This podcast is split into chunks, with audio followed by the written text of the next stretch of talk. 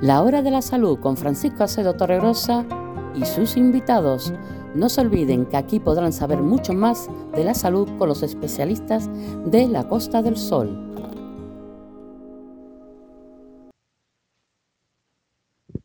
Hola, ¿qué hay? Muy buenas. Aquí estamos como cada semana, La Hora de la Salud.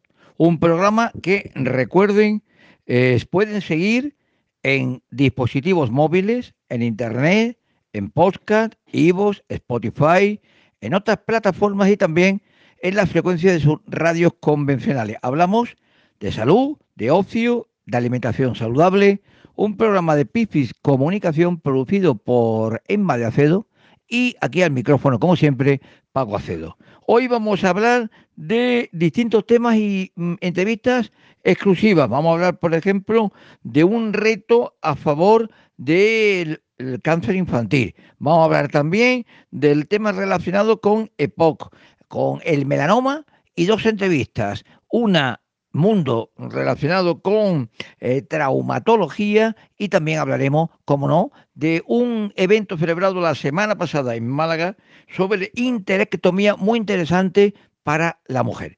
Empezamos con las noticias de, de la semana. Destacar que Quirón Salud ha creado una cátedra, Quirón Salud, Málaga y eh, Marbella, ha creado una cátedra de integración eh, médica con la Universidad de Málaga. El objetivo será crear un espacio multidisciplinar para el estudio, análisis, investigación, docencia y divulgación de todos los avances médicos y terapéuticos. Hay que también recordar que Mm, la Consejería de Salud y Familia de la Junta de Andalucía ha iniciado el seguimiento a distancia de pacientes con EPOC dentro del denominado Proyecto AIRE, que está financiado por la Unión Europea. El 061 ha creado una APP para el seguimiento de estos pacientes desde la Enfermería de Salud Responde en colaboración con los hospitales públicos de la provincia de Málaga y Cádiz. Y antes de la primera entrevista, un pequeño paro musical.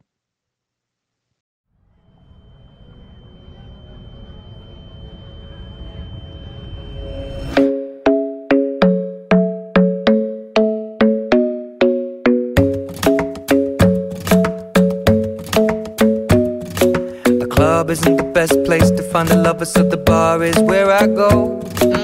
Me and my friends at the table doing shots, tripping fast, and then we talk slow. And come over and start up a conversation with just me, and trust me, I'll give it a chance. Now take my hand, stop it, and the man on the jukebox, and then we start to dance. And I'm singing like, girl, you know I want your love. Your love was handmade for somebody like me. Come on now, follow my lead. I may be crazy, don't mind me. Say, let's not talk too much. Grab on my waist and put that body on me. Come on now, follow my lead. Come, on now, follow my lead. Mm-hmm. I'm in love with the shape of you. We push and pull like a magnet do. Although my heart is falling too. I'm in love with your body. And last night you were in my room. And now my bed sheets smell like you. Every day discovering something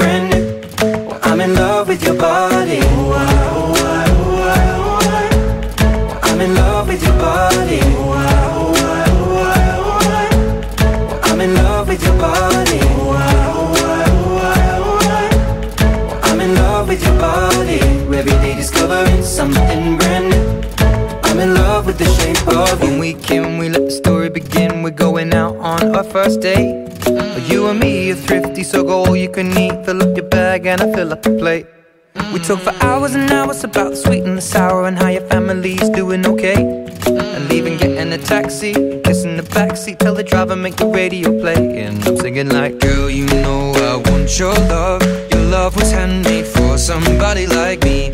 Come on now, follow my lead. I may be crazy, don't mind me. Say, boy, let's not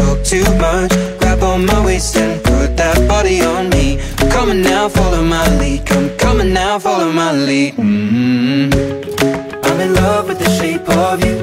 We push and pull like a magnet do. Although my heart is falling too. I'm in love with your body. Last night you were in my room. And now my bedsheets smell like you. Every day discovering something brand new. Well, I'm in love with your body.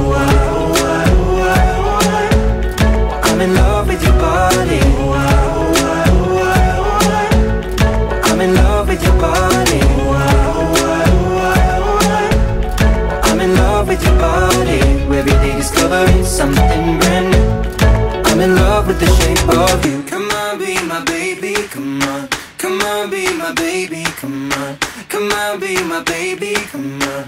Come on, be my baby. Come on. Come on, be my baby. Come on. Come on, be my baby. Come on. Come on, be my baby. Come on. Come on, be my baby. Come on. I'm in love with the shape of you. We push and pull like a magnet do. Although my heart is falling too. I'm in love with your body. Last night you were in my room. My bed sheets smell like you. Every day discovering something brand new.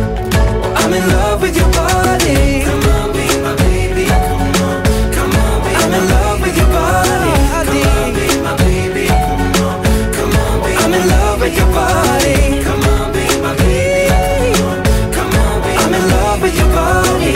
Every day discovering something brand new. I'm in love with the shape of you. Bum bum ba bum bum bum ba bum bum bum ba bum bum ba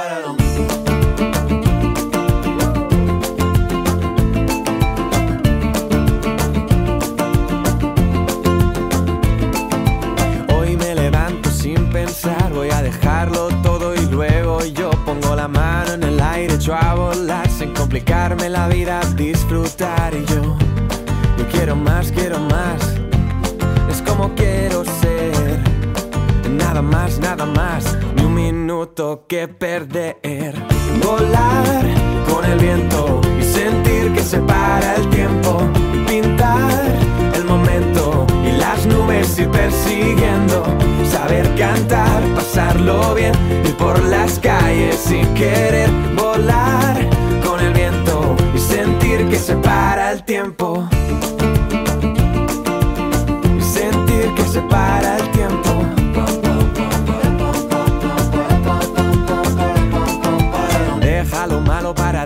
En que podría haber sido y empieza ya a ver que el futuro está llamando a tu puerta. Así que aprovecha, haz como yo y di: Yo quiero más, quiero más.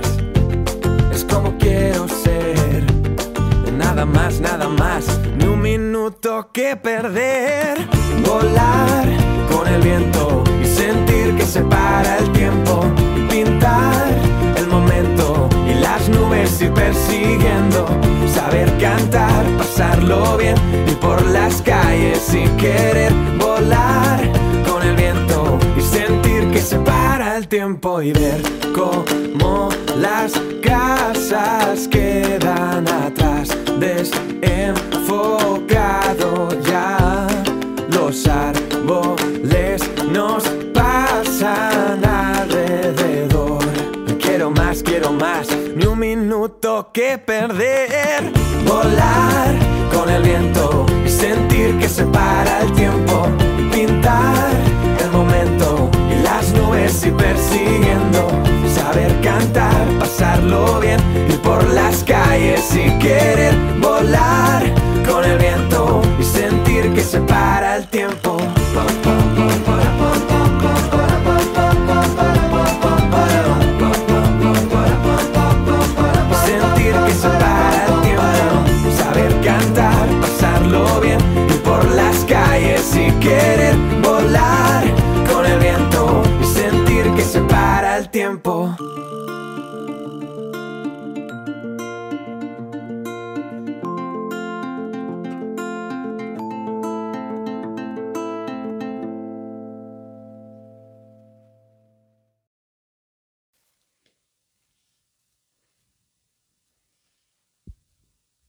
Seguimos en la hora de la salud y como decíamos, el primer entrevistado del programa es el doctor Antonio Narváez, jefe del Servicio de Cirugía Ortopédica, Traumatología y Medicina del Deporte del Hospital Vitas Chanit Internacional. De él vamos a hablar con un tema muy interesante de fondo, aunque también hablaremos de medicina del deporte, pero principalmente por las consultas derivadas por patologías relacionadas con el hombro.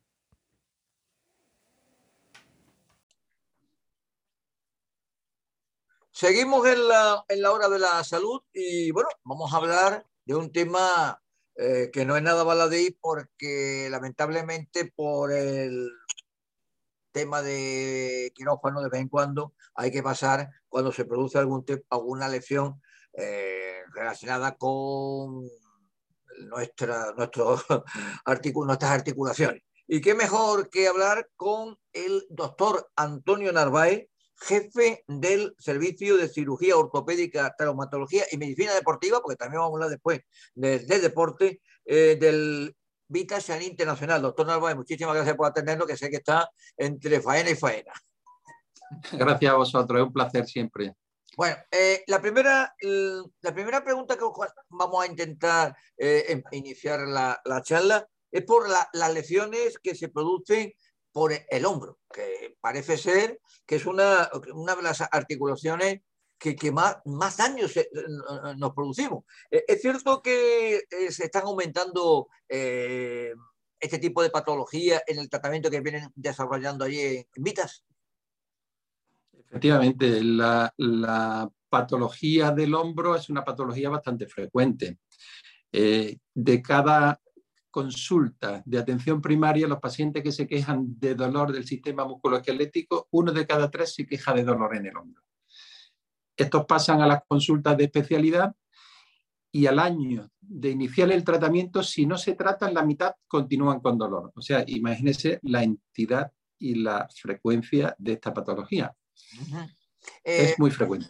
Es muy frecuente y curiosamente se acude, se acude al especialista cuando tiene unos dolores, es decir, que no se puede, no se puede, o qué haríamos que para intentar eh, prevenir este tipo de, lesiones que no, que no ocurren a lo largo de nuestra vida. Este tipo de lesiones se previenen eh, teniendo en cuenta cómo, cómo se producen. Este tipo de lesiones están relacionados con actividades de, con la extremidad superior en alto, con el brazo en alto. Movimientos en alto con repetitivos son una causa de esta enfermedad. Por ejemplo, en deportistas está descrito que los lanzadores o los, deportistas de raqueta eh, tienen una, una patología frecuente en el hombro, porque al elevar el brazo hay una parte del, del, húmero que choca con el techo que se llama acromion, produce una inflamación y esa inflamación termina con una lesión del manguito rotador. Entonces, en cierta medida, eh, en los deportistas es imposible evitarlo porque tienen que hacer su actividad, pero si nosotros tenemos que hacer actividades con el brazo elevado repetidamente, es mejor coger una escalerita pequeña de forma que elevemos nuestro cuerpo y hagamos la actividad con el brazo siempre por debajo del hombro. Mm. Es una forma de prevenirlo.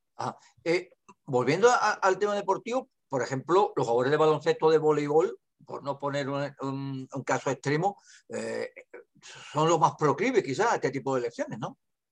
Sí, sí, los lanzadores son los más proclives, pero claro, eh, tenemos que tener en cuenta que los lanzadores, los, deportistas de que hacen baloncesto, hacen tenis y tal, tienen una preparación previa con una potenciación de los músculos del hombro que equilibran ah. todo en la mecánica del hombro y eh, la patología mm, eh, aparece, pero menos frecuentemente por este entrenamiento concienzudo que tienen previamente para prevenir estas lesiones.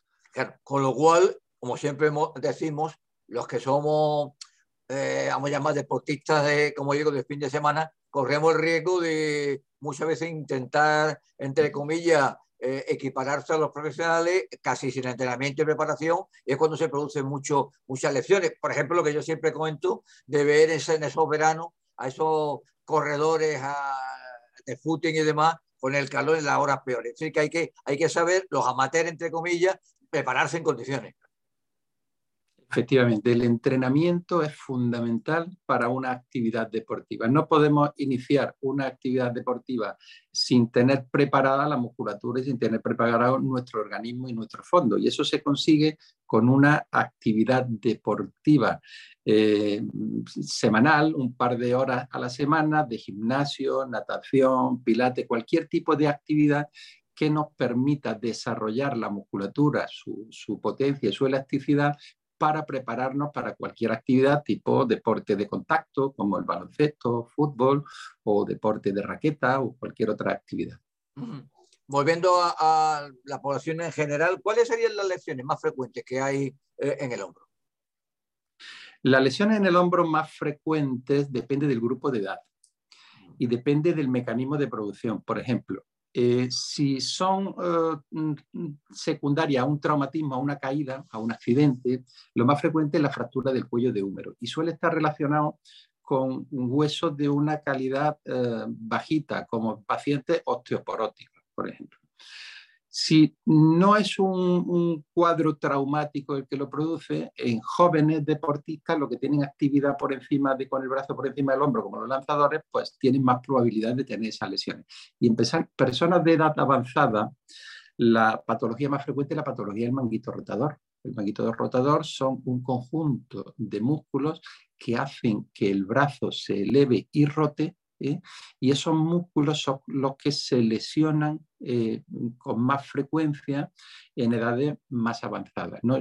inicia siendo un proceso inflamatorio y termina con una degeneración de ese músculo y una rotura del mismo. Eh, ¿Cómo se tratan este tipo de lesiones? ¿Hay unas técnicas especiales para, para tratarlas? Eh, este tipo de lesiones se tratan eh, primero haciendo un diagnóstico correcto con los medios eh, diagnósticos de los que disponemos, que son desde pasando por radiografía, ecografía, resonancia magnética, artroresonancia. Y una vez que le hemos puesto nombre y apellido y sabemos exactamente cuál es el músculo lesionado, el, el tratamiento más avanzados son las técnicas mínimamente invasivas o técnicas artroscópicas. Nosotros ya nos hacemos eh, en, problemas de este tipo, no hacemos cirugía abierta, grandes incisiones para acceder al hombro. Con cuatro o cinco puntos de acceso de menos de un centímetro podemos reparar grandes lesiones del manguito rotador, del bíceps o de, la articulación del hombro uno, ya tiene sus años en el mundo este, tanto de la información de salud como el deporte, y recuerdo como unas cuantas décadas atrás se seleccionaba un jugador de fútbol, por ejemplo, se rompía el menisco y eso era media temporada con suerte de recuperación. Ahora, en tres semanas, un jugador puede estar en condiciones. Lo que se ha avanzado la, de la técnica en un par de décadas, ¿no, doctor? Sí, sí, se ha avanzado mucho tanto en el diagnóstico, en el conocimiento de la lesión, como en, eh, en las técnicas de tratamiento, técnicas mínimamente invasivas, poco agresivas, que hacen que la recuperación sea mucho más rápida. Mm. En, el caso de los meniscos, pues efectivamente, si es una lesión pequeña y hay que hacer una pequeña recesión porque no se puede suturar, la reincorporación es antes del mes a la actividad deportiva. Si tenemos que repararlo y la tendencia es a repararlo, se puede diferir un poco más de tiempo hasta que cicatrice bien esa reparación que hacemos del menisco. Al margen del correcto diagnóstico y la preparación más aún de los, de los profesionales que se han ido especializando, eh, eh, lo que hablamos, eh, ortopedia, en el tema de, de medicina deportiva, etcétera, creo que también la aparatología ha sido clave porque hablamos, este programa lleva ya casi nueve años en, marcha cada semana y hablamos con muchos eh, cirujanos y nos hablan de, lo, de los robots eh, a, la, a, la, exacta, es decir, eh, una intervención, en este caso la especialidad suya, es exacta la medición por parte de los aparatos, con lo cual, aparte de ser menos, menos invasivo para el paciente, es más rápida la recuperación. Claro, claro, conseguimos cada vez más precisión, menos lesión de tejidos adyacentes y, con eso la recuperación es mucho más rápida. Al tener incisiones muy pequeñas, la recuperación es mucho más rápida, sí. Y menos riesgo de infecciones, de complicaciones. Se ha avanzado mucho en este sentido con la cirugía artroscópica.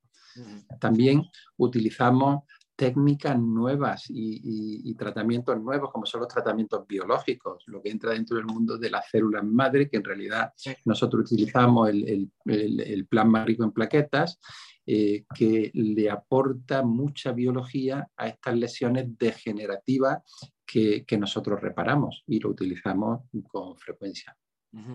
Eh, cuando se hablan de intervenciones quirúrgicas relacionadas con el campo de traumatología, aparte del hombro, rodilla y cadera son la, llaman, las estrellas ¿no? de, del menú por parte del profesional.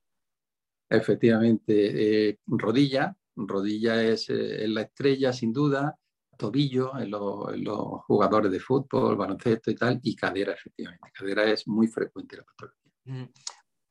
Claro, son las articulaciones que más movimientos hace uno para cualquier, no, no, para la actividad normal y más aún para la actividad deportiva. Ahí no, no hay otra explicación, ¿no?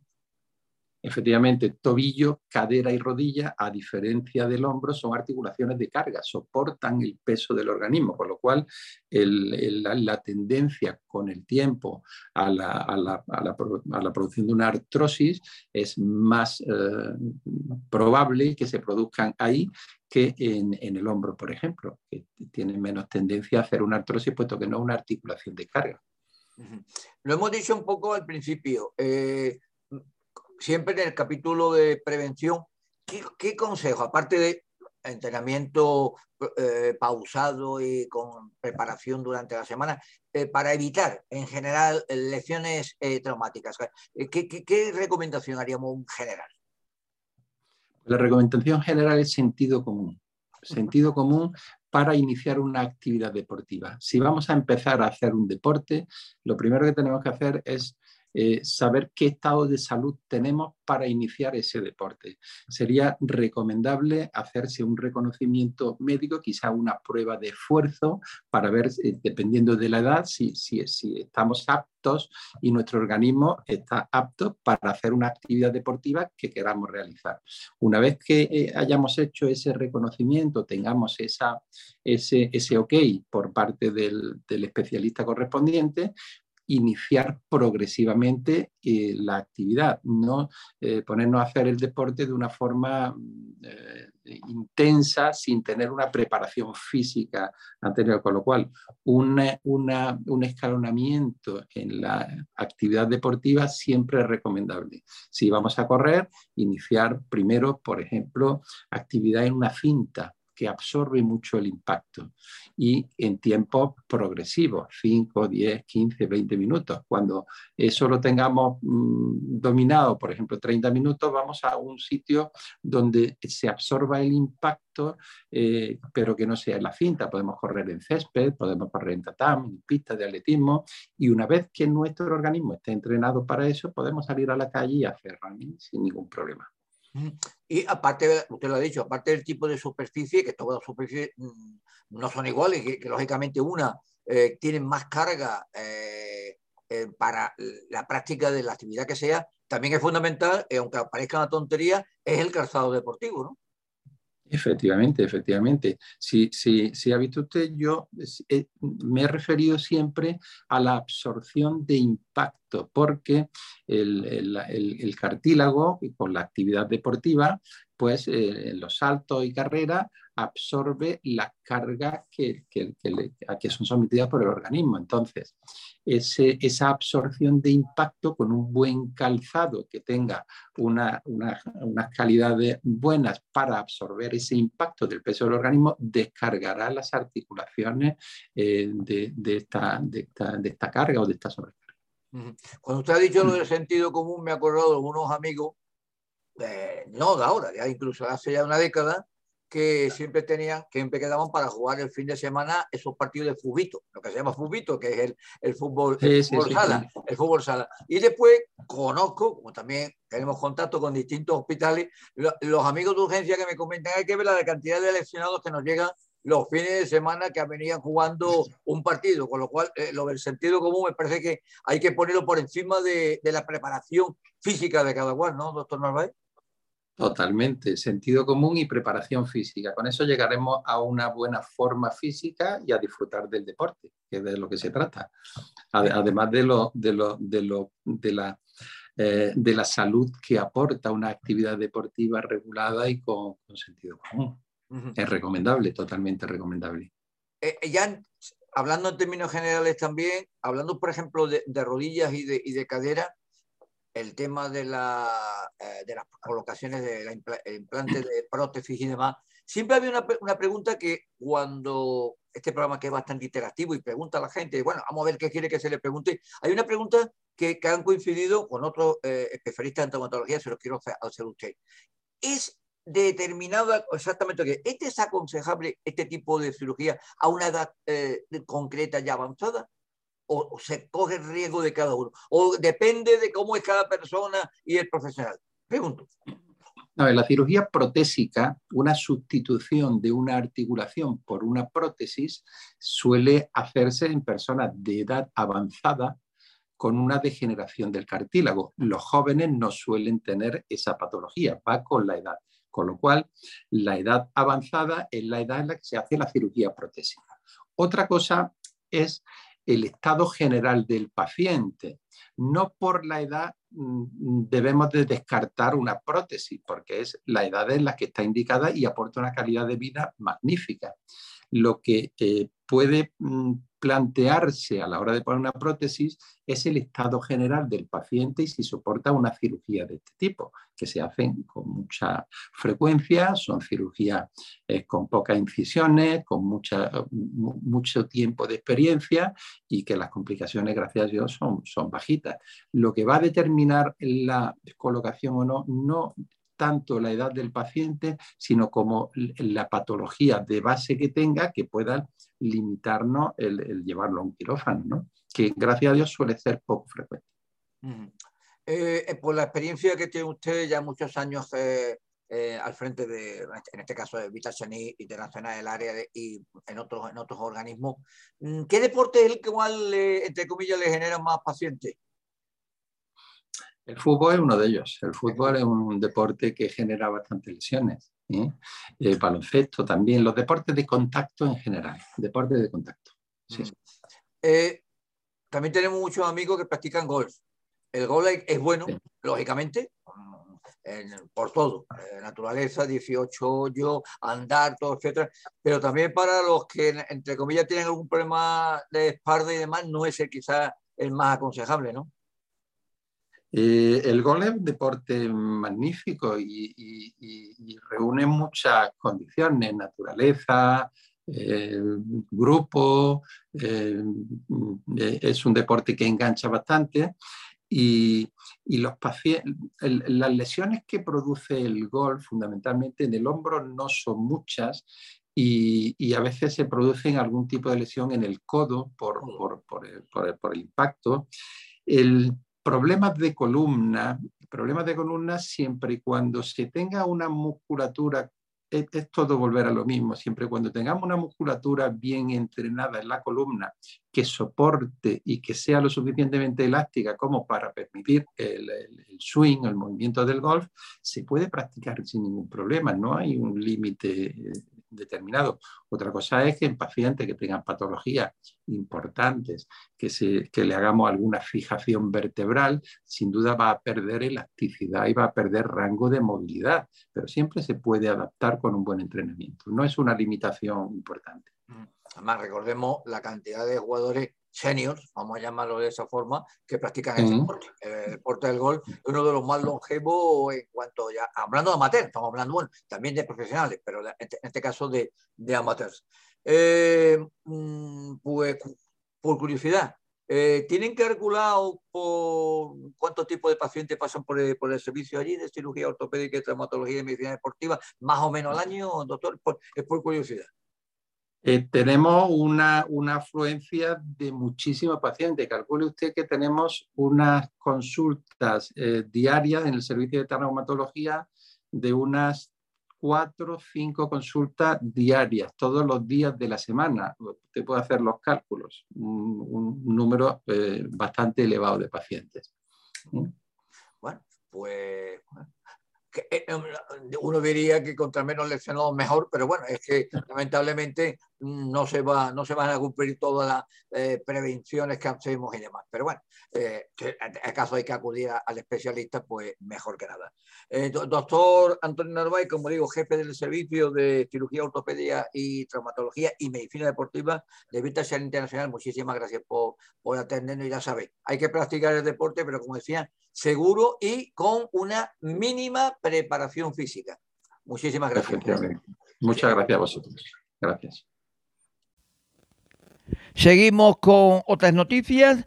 Un nadador malagueño, Luis Portillo, es noticia porque ha anunciado que realizará el doble cruce a nado del estrecho de Gibraltar a beneficio de la Fundación Olivares. Va a realizar 22.000 brazadas para mm, recaudar fondos destinados a esta fundación que lucha por eh, intentar paliar en lo que se pueda el cáncer infantil. El objetivo de Luis Portillo es hacer el cruce en la primera quincena del mes de julio, aunque esto todavía va a depender de la función de las corrientes y del tráfico marítimo de la zona. También recordar que Quirón Salud inicia una nueva campaña con la unidad de trastornos del sueño. Toda la información la tienen en quironsalud.es barra Marbella. Y tenemos ya el reportaje que realizamos la pasada semana en Málaga con motivo de un importante congreso de interectomía eh, realizado por la Global Community Stereotomy que mm, sobre intervenciones ginecológicas a ciegas que ponen en peligro la salud de la mujer.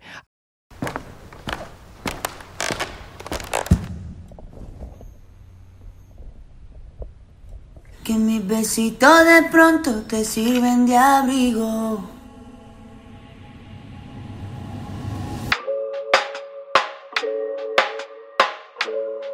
Camilo. Mm, yo no sé de poesía ni de filosofía. Solo sé que tu vida yo la quiero en la mía. Yo no sé cómo hacer para no tenerte la gana que te tengo. Cómo hacer para no quererte. Yeah como tú, tú No hay un sustituto. Para ese cuerpo tuyo que a mí ya me tiene cucu. En un rato te busco,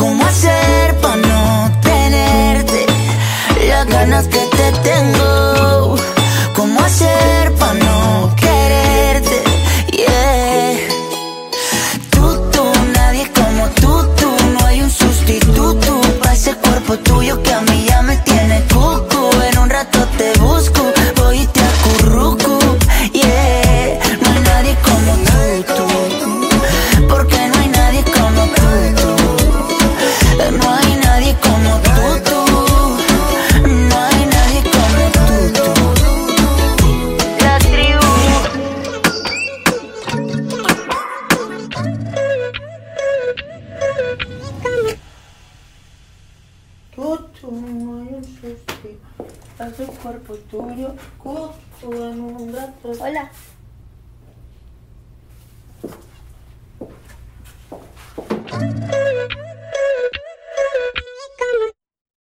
Después del paro musical seguimos y la entrevista reportaje que habíamos anunciado. La pasada semana estuvimos en Málaga en las jornadas internacionales sobre interectomía, eh, genéricamente para eh, confirmar que las intervenciones ginecológicas a ciegas ponen en peligro la salud de la mujer, la Global Community Interectomy, que como se llama exactamente la sociedad, y estuvimos realizando este reportaje con tres de los principales ponentes en la misma. El profesor Sergio Aimovich de Israel, el doctor Luis Alberto Pacheco del Centro Gutenberg de Málaga y también con uno de los grandes especialistas a nivel mundial como es el doctor Atilio Di Spezio Sardo de Nápoles.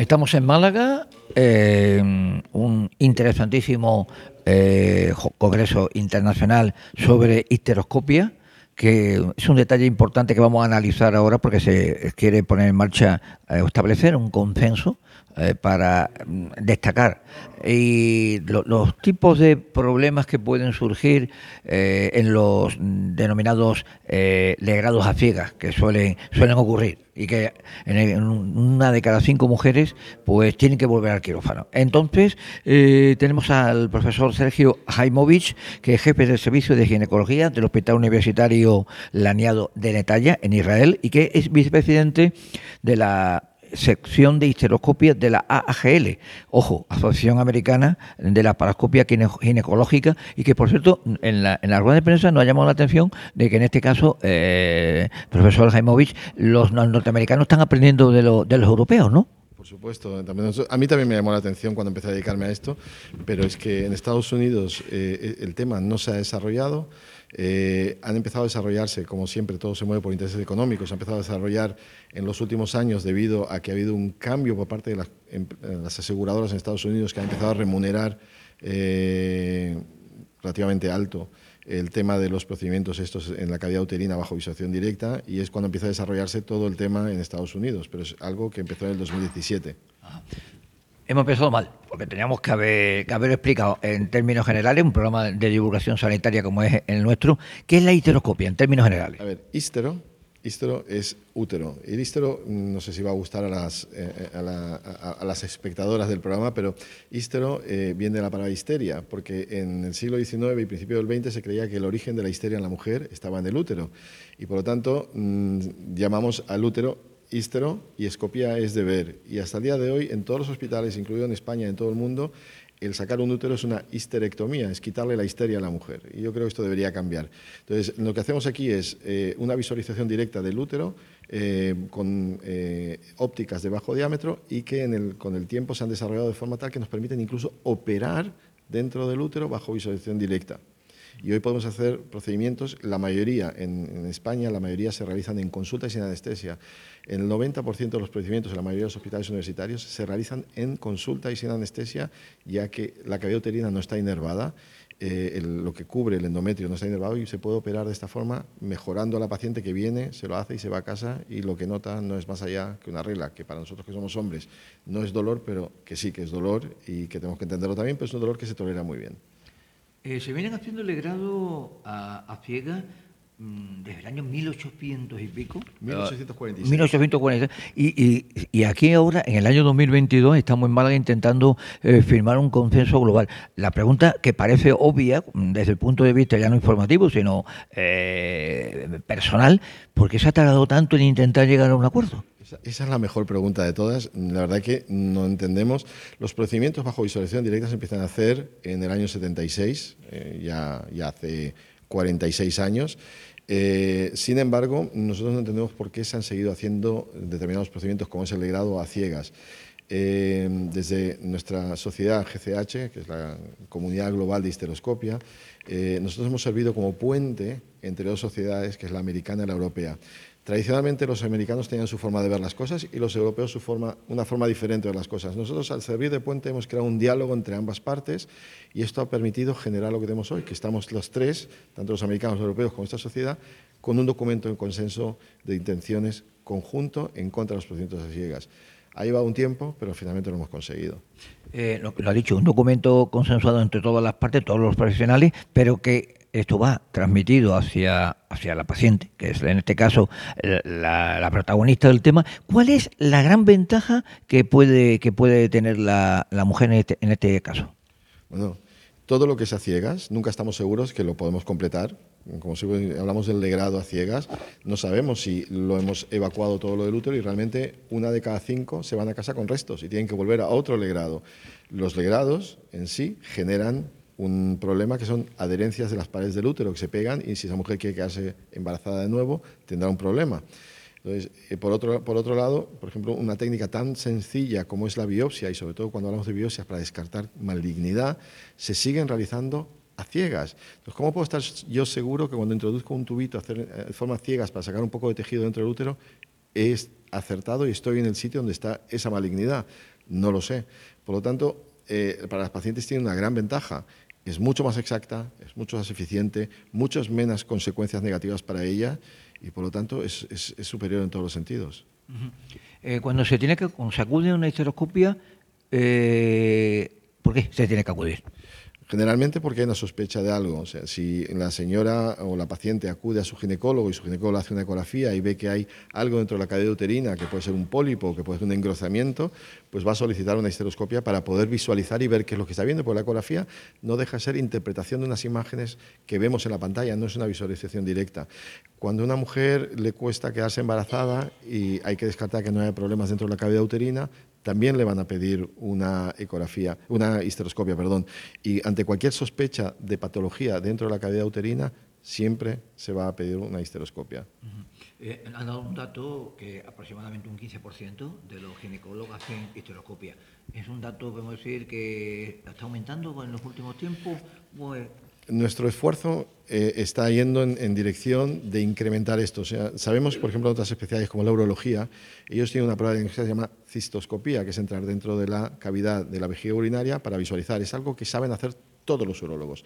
Sin embargo, el utilizar el histeroscopio para, un diagnóstico de la cadera uterina solo lo utilizan el 15% de los ginecólogos. De aquí que nuestra sociedad este año ha estado haciendo cursos de histeroscopia para no histeroscopistas, porque creemos que la histeroscopia diagnóstica tiene que ser un instrumento a la mano de todos los ginecólogos, al igual que la ecografía lo es, y todos deberían saber realizar una histeroscopia ahí mismo en la consulta para ver si hay algún problema dentro del útero. Eh, recuerdo, tengo aquí el dato, que la Global Community eh, que es la, asociación que, ha, que, han creado ustedes, más de 5.000 eh, miembros a nivel mundial. Sí, hemos cre crecido mucho, tenemos unos 5.000 miembros a nivel mundial, estamos presentes en casi todos los países, tenemos miembros en casi todos los países y hemos estado trabajando mucho en formación en todos los países, no nos hemos centrado en ningún sitio. Nosotros lo que intentamos es un poquito mirar hacia atrás. ¿Qué me, ¿A qué me refiero mirar hacia atrás? Habitualmente toda la formación y toda la tecnología está dirigida a Estados Unidos y a Europa Occidental. Y esto conjuntamente representa menos del 10% de la población mundial. Nosotros miramos hacia atrás al 90% restantes y llevamos eso a estos países para que tengan también esta posibilidad de llevar a cabo estas técnicas. Antes de, la, de este periodo de COVID, yo cada tres meses estaba en la India enseñando esto. El doctor Alonso también ha viajado durante muchos países y he estado también en la China enseñando. Entonces estamos mirando de globalizar pues se llama es la Global Community de globalizar el, el tema de la histeroscopia. Ya finalmente eh, el evento, en las jornadas de Málaga, eh, han participado según más 200 especialistas de una veintena de países, ¿no? 27, 27 países. Han venido, tenemos aquí de Sudáfrica, venido gente de Sudáfrica, medio de Estados Unidos, de Latinoamérica. Realmente eh, la importancia de este evento no es por las charlas que estamos haciendo en este momento, sino por el momento histórico de por fin generar un documento que favorezca las técnicas bajo visualización directa y eliminar de una vez todo lo que se haga a ciegas dentro del útero. Profesor Sergio Jaimovich, gracias por, por atendernos. Un placer, muchísimas gracias. Seguimos en Málaga, en el Congreso Internacional sobre Histeroscopia, y tenemos ahora a un, a un importante, un gran invitado, el doctor Atilio Diespieccio Sardo, eh, italiano, por supuesto, eh, University Federico II de Nápoles. Eh, es considerado por, los eh, por los especialistas que están aquí en Málaga como el número uno del mundo en el tema de histeroscopia. Bueno, ah, bueno. I mean, I'm not the number one in hysteroscopy. I can tell you that I'm a f- really a fan of this wonderful technique, but there is the number one in medicine does not exist. so you can always do a mistake. So I am a great fan, but here in Malaga you have Luis Alonso Pacheco is one of the best, and there are many other colleagues that are much better than me. We are a great family, honestly, and we share this passion for this technique. Eh, en Málaga, la, la reunión eh, sobre histeroscopia es para un eh, documento, un consenso eh, global. Eh, ¿Cuál es eh, su opinión? ¿Por qué tanto tiempo en esperar este acuerdo? because we continue to see many, many women who undergo unnecessary hysterectomy or misdiagnosis for pathology that can be easily diagnosed by hysteroscopy uh, and even treated by hysteroscopy. So, with a minimally invasive technique, we can avoid first that lady go in operating room under anesthesia with a higher risk of complication. And what happens when you do a diagnosis with a blind technique? It means that you don't see what is really inside the uterus. You can miss the diagnosis. And then, because the lady continues to have bleeding, continues to have problems, you straight away propose to remove the problem, so removing the uterus itself. But lady do not want anymore this so invasive treatment, and hysteroscopy can be a good opportunity to avoid unneeded treatment and misdiagnosis. Uh, uh, for the woman, main uh, peligro, danger, uh, o legrado a ciegas, el principal peligro, ¿cuál sería? El riesgo de un legrado a ciegas para la mujer. Say, say again, which is Sí, eh, the main problem of Sí, the- sí. mm, eh, por ejemplo, eh, una de cada cinco mujeres eh, de estos- pues- bueno, no voy a hacer. Eh, el legrado, el legrado a ciegas, ¿qué riesgo, qué principal riesgo tiene para, para una mujer?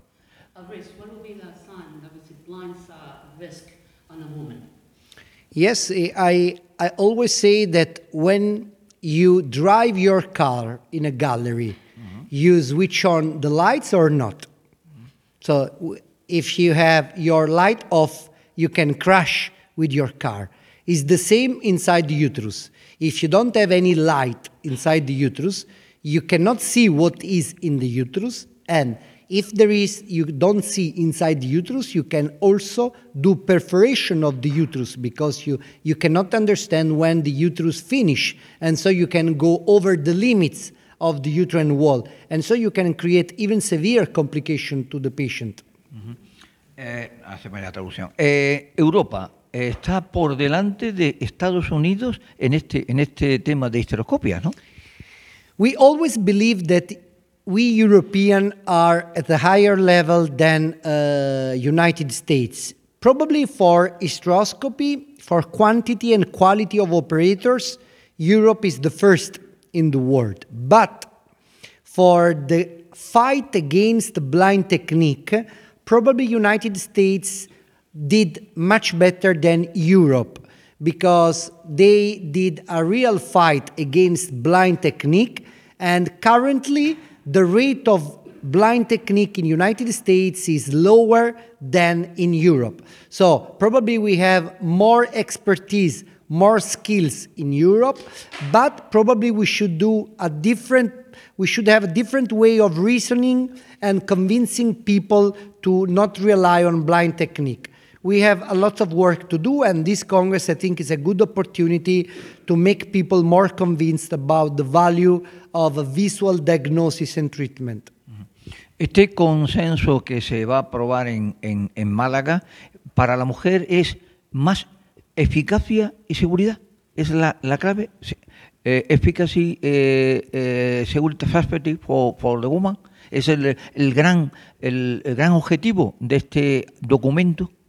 Yes, this document should help doctors and women uh, to have, I mean, uh, a legal base in order to propose the best available treatment at the moment, which is treatment under vision. So we don't see, honestly, any reason in 2022 to propose something which means not seeing when you have the opportunity today to see what is inside the uterus. We see with sonography that gives the suspicious of the diagnosis. Why, when we have the opportunity to go under vision inside the cavity, we should choose or opt for a blind technique?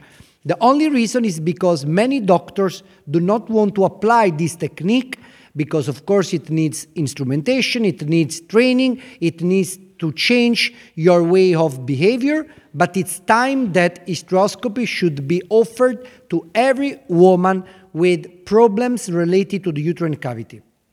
Ya finalmente, eh, su opinión sobre los médicos españoles eh, en esta especialidad. Honestly, I came here many times, and I have to tell you that in Europe, Spanish doctors can be recognized as among the best, and mostly in this field.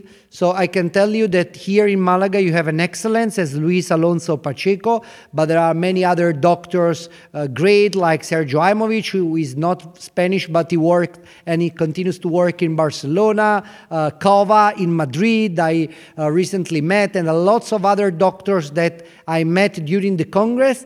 And if you see, probably the problem of blind technique is more from North European countries rather than Spain, Italy, Greece, where we probably understood the value of direct view technique more than in North European countries. Pues muchas gracias, doctor Atilio Despecho Sardo, de la University Federico II de, de Nápoles, y welcome to Málaga. Thank you very much for the invitation. First time in Malaga, wonderful city, and I will definitely come back even for a holiday reason, not only for work. Thank you very much. Thank you, thank you.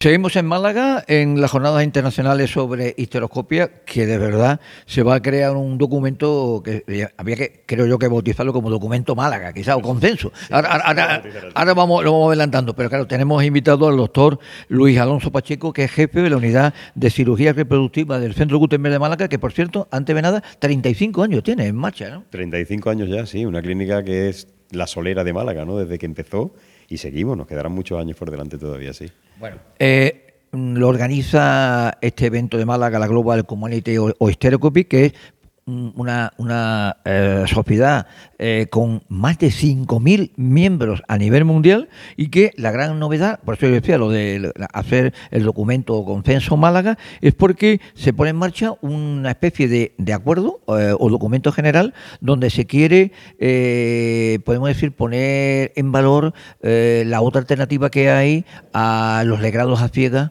eh, lamentablemente mm, pueden surgir eh, posteriormente visitas al quirófano, problemas y demás en la mujer. Ese es el gran tema, que hay otra alternativa, como bien decían, por eficacia y seguridad para la mujer, ¿no? Claro, el objetivo nuestro es transmitir que existe una alternativa a hacer un procedimiento que hoy en día se hace a ciegas, sin ver. Y eso para cualquiera que lo, que lo, lo, piense pues puede resultar chocante, ¿no? que a la altura de, del siglo que estamos, que todavía se siguen haciendo procedimientos diagnósticos y de tratamiento a ciegas. Uh -huh. Lo que queremos dar son los primeros pasos para lanzar este cambio, que bueno, un cambio que no solo, no solo empieza aquí, es, es a nivel internacional, lo que pasa es que nosotros hemos juntado a profesionales de distintas partes del mundo para darle voz a todo y empezar a través de este documento que se llamará Documento Málaga, Ajá. pues para dar los primeros pasos para el final de, de esta blind procedure que le dicen los americanos, sí. técnicas a ciegas, claro. Eh, antes lo hemos dicho, según 1800, eh, ¿cuándo empezó esta, este tipo de técnica? 1840 y tanto, ¿no? Claro, esto es una técnica eh, ginecológica que lleva ya pues más de 150 años. La, sí. pregunta, la pregunta que hemos hecho, la pregunta que hemos hecho en la, en la, en la rueda de prensa, que también hemos hablado antes con eh, el profesor Aimovich, ¿por qué se ha tardado tanto en intentar llegar a un consenso? Claro, bueno, analizarlo, analizar los factores son muy complicados y hasta nosotros tampoco tenemos muy claro el, el por qué. se ha sucedido así, ¿no? Es verdad que ha habido algo que nos ha facilitado que ahora se dé el momento y es el avance de la tecnología. Hoy en día sí disponemos de tecnología para hacerlo así. Esta tecnología no es nueva de, de hace unos años, se lleva utilizando más de 20, 25 años, ha ido mejorando y ya se han dado las condiciones para que se dé ese cambio. Entonces, probablemente no se haya hecho antes, quizás porque no existía la tecnología, una tecnología que existe desde hace más de 20 años y ahora, en estos años, bueno, ya sí se están dando las condiciones, ya tenemos evidencia científica, significa trabajos hechos, publicaciones por grupos de, autores que nos dicen que es mejor hacerlo así que hacerlo de la, de la otra técnica. Entonces ahora sí se están dando una serie de condiciones para dar este paso y para dar este cambio. Este cambio de documento, ya eh, lo de Málaga, veo perfectamente bien, bien bautizado el acuerdo. Mm, Básicamente mm, va a traer para la mujer, que es la gran beneficiada, seguridad y eficacia, ¿no? Yo creo que esas son las dos palabras que definen esto. Seguridad porque evidentemente hacer algo bajo visión directa es mucho más seguro que hacerlo a ciego. Conducir un coche mirando es mucho más seguro que sin mirar. Bien, y segunda la eficacia porque al visualizar perfectamente la patología que tenemos que quitar o lo que tenemos que tratar, vamos a ser más precisos que cuando no lo visualizamos. ¿no? Entonces esas dos palabras que has dicho tú, eficacia y seguridad, son la, la clave. Eh, nos ha llamado poderosamente la atención esta jornada, que donde hay, eh, te lo he dicho, eh, 200, más de 200 especialistas de 27 países, eh, es que curiosamente Europa, en este caso España también, lógicamente, estamos más avanzados o por, un poquito por delante de lo que siempre se ha hablado de Estados Unidos. Claro, esta, eh, la técnica esta de, de la, de la- de la histeroscopia nació en, Europa, no nació en Estados Unidos. Y es verdad que países como Italia, España, han sido pioneros desde hace muchos años. En Italia, evidentemente, hay, hay, eh, ginecólogos que tienen un nivel altísimo, pero la inmensa mayoría de los ginecólogos no alcanzan ese nivel, como aquí en Europa. Y de hecho, del programa de formación de los residentes se está quitando el, el- el acceder a esta técnica. Evidentemente, si se está quitando del programa de formación, las generaciones futuras residentes en Estados Unidos no tendrán la, la habilidad que tienen las generaciones futuras nuestras aquí europeas. Así que andamos, andamos por delante, sí. Se ha dado un dato antes que los ginecólogos, un 15% de los ginecólogos eh, hacen este tipo de, de técnicas, la hesteroscopia. Hemos dicho que es un- eh, no hay, entre comillas, un abuso de, de- de esta, de esta práctica, ¿no? Claro, eh, todavía el porcentaje es bajo. Bien, que sea un- un- uno de cada diez más o menos que lo que haga la técnica es, es muy poquito. Sí que ahí hay un sesgo que es si dividiésemos los ginecólogos por edad y dividimos, por ejemplo, en torno a los 50 años, de 50 para arriba son muy pocos los que hace la técnica, estará por debajo del 10%. En cambio, si nos bajamos de los 40, el porcentaje será probablemente mucho mayor, será un 30% o un 35%. Entonces, al final la media nos va a dar ese 15%, pero las generaciones jóvenes son capaces de hacer esta técnica, tienen conocimiento y tienen habilidad, y las generaciones más mayores, bueno, pues no, y probablemente no, no vayan a aprenderlo, claro. Hay que recordar que la histeroscopia es un procedimiento sencillo que permite realizar diagnóstico ginecológico con una, con una total seguridad. Y lo que antes hablamos del legado a, del legrado a, a ciega, eh, básicamente descartar, por ejemplo, el cáncer de útero, la realización de una, de una biopsia. Claro, el, legrado es una técnica que se hace en quirófano y entonces ya requiere pues, anestesia, requiere recuperación de posquirófano.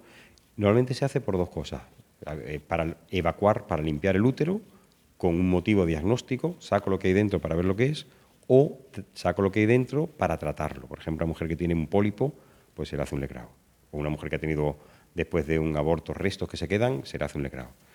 Esa es la parte del legrado. Hay otra parte que es la técnica de biopsia. Biopsia que a veces se hace hasta en consulta, con unas cánulas que se introducen a ciegas igualmente en el útero, y lo que se trata es de coger un poquito de tejido del útero, sin saber de dónde se coge. Por decirlo así, el legrado sería una biopsia de todo lo que se pueda, y la biopsia en consulta es de una pequeña parte. Bueno, claro, esas dos pruebas se hacen a ciegas hoy en día, con lo cual la precisión que tienen es mucho menor que si lo hacemos bajo visión directa y tomamos la biopsia donde nosotros vemos la lesión, es decir, cogemos de ahí o limpiamos todo viendo, con lo cual nos aseguramos de que hemos limpiado perfectamente lo que, lo que pueda quedar dentro del útero. Pues doctor Luis Alonso Pacheco, como he dicho antes, jefe de la unidad de cirugía re- reproductiva del Centro Gutenberg de Málaga, pues enhorabuena por haber escogido Málaga, haber escogido Málaga con este, este documento que se va a nombrar y que, que es muy importante por lo que hemos dicho y que, y que bueno, hay que seguir avanzando. Bueno, eh, hay que seguir, por uno, avanzando en la medicina y por otro lado avanzando en hacer Málaga, y yo creo que un documento Málaga presentado a nivel internacional es hacer un poco de Málaga también. Muchas gracias. ¿eh? Un abrazo. Entramos ya en el tramo final de la hora de la salud. Hay que destacar, especialmente ahora con las temperaturas que ya están viniendo y lo que se nos avanza de verano 2022, del proyecto Saludable, que recordemos es una idea puesta en marcha por el área de dermatología del Hospital Público de Referencia que tenemos en la Costa del Sol, el Hospital Costa del Sol en Marbella. El área lo dirige la doctora Magdalena de Troya. Pues muy bien, eh, pusieron en marcha unas jornadas para eh, destacar y conmemorar el Día Mundial del Melanoma. Recuerden, en Europa se estiman 20,8 casos por cada 100.000 habitantes y en España 13,9 casos por cada 100.000 habitantes. Como siempre decimos antes de despedirnos, el COVID que sigue estando presente, al margen ahora del tema eh, ya manido de la viruela de- del mono y demás, cuídense al máximo y recuerden que la hora de la salud es un programa que se puede seguir en dispositivos móviles, en internet, en podcast, en iVoox, Spotify, también en las radios convencionales y que es un producto de Pizzi Comunicación producido por Emma Acedo y aquí un saludo de Paco Fedo hasta la próxima semana. La Hora de la Salud con Francisco Acedo Torregrosa y sus invitados. No se olviden que aquí podrán saber mucho más de la salud con los especialistas de la Costa del Sol.